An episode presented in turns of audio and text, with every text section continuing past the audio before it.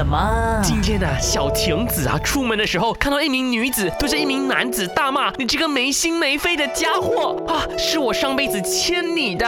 哇，小亭子听到啊，完全是吓到了。你想一想，一个人没心没肺，完全应该是死人吧？哦，啦，今天小晴子呢，要化身为大家的生物老师 biology，要教大家什么是五脏六腑。那我们时常呢就说啊，我们要保护好自己的器官，保护好自己的五脏六腑。那究竟呢，这是哪五脏哪六腑呢？那其实呢，五脏这个脏呢，就是指那些实心的这些器官啊，就是说它不是空心的。譬如说我们的心、我们的肝、我们的脾、肺、肾五脏的。那腑呢，就是说空心的一些器官，譬如说小肠、胆、胃、大肠和膀胱。那剩下的那一腑呢，就是我们的胸腔和腹腔啦。于是这就结合成为了五脏六腑啦。所以大家呢，下次骂渣男的时候啊，不要再骂他没心没肺了，直接骂他你没五脏六腑呢，那就是对渣男最大的诅咒了。各位，啊，小亭子，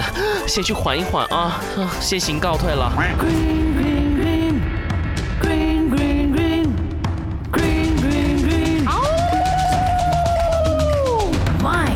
green là mà